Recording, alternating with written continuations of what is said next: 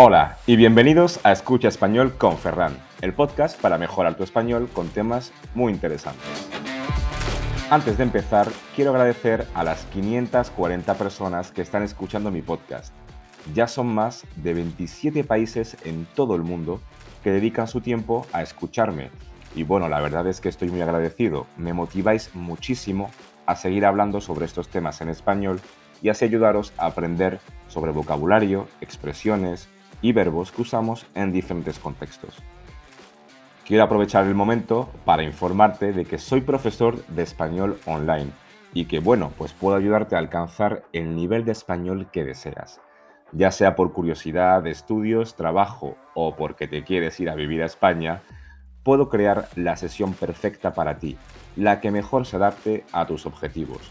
No dudes en enviarme un correo o contactarme desde mi perfil de Instagram donde también puedes reservar directamente 30 minutos de clase, por supuesto, gratis, donde podemos hablar sobre la estrategia que necesitas para aprender español o simplemente hablar en español. Te dejo toda la información en la descripción. Y ahora vamos a empezar sobre la temática de nuestro episodio, el equilibrio entre trabajo y vida personal. Pero para empezar, ¿qué es el equilibrio? Pues bien, el equilibrio es el estado de inmovilidad de un cuerpo, sometido a dos o más fuerzas de la misma intensidad que actúan en sentido opuesto, por lo que dichas fuerzas se contrarrestan. Esto quiere decir que el equilibrio entre trabajo y vida personal es la correcta gestión entre el tiempo que dedicas a tu profesión y el tiempo que dedicas a tu vida privada. Fácil, ¿verdad? pues no ya te estarás diciendo que este concepto es de todo menos fácil. Es muy bonito decirlo, pero bueno, predicar con el ejemplo es muy diferente. La armonía entre trabajo y vida personal es algo que buscamos desde siempre.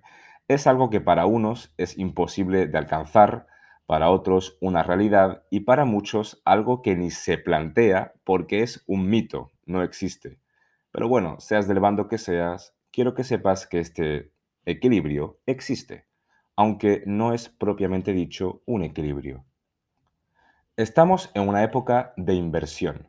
Actualmente una persona decide invertir o no en su trabajo, en las personas que le rodean, amigos, familiares, pareja, o en su tiempo libre, ya que nos hemos dado cuenta que este equilibrio que estamos buscando es prácticamente imposible de alcanzar. Tanto en el trabajo como en la vida personal dependemos siempre de más personas y situaciones que escapan a nuestro control, por lo que por mucho que nos empeñemos nunca vamos a encontrar un punto intermedio donde todas las partes implicadas estén contentas.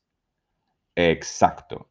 Estás pensando en ese jefe que te envía un correo con trabajo extra en el último momento, cuando ya está casi el día acabado o estás pensando también en ese amigo que aunque le has dicho que estás descansando, tirado en tu casa en el sofá, te insiste en salir y al final pues tú accedes.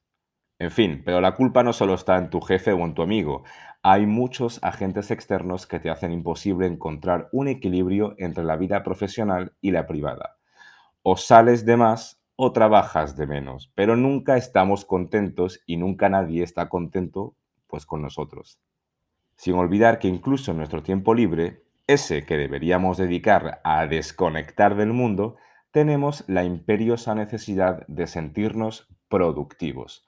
Es realmente como si estuviésemos formateados para tener siempre algo que hacer, porque en el caso contrario estás perdiendo el tiempo. Pero espera, espera. Tener tiempo libre es en parte esto, ¿no? Perder el tiempo. Pues no.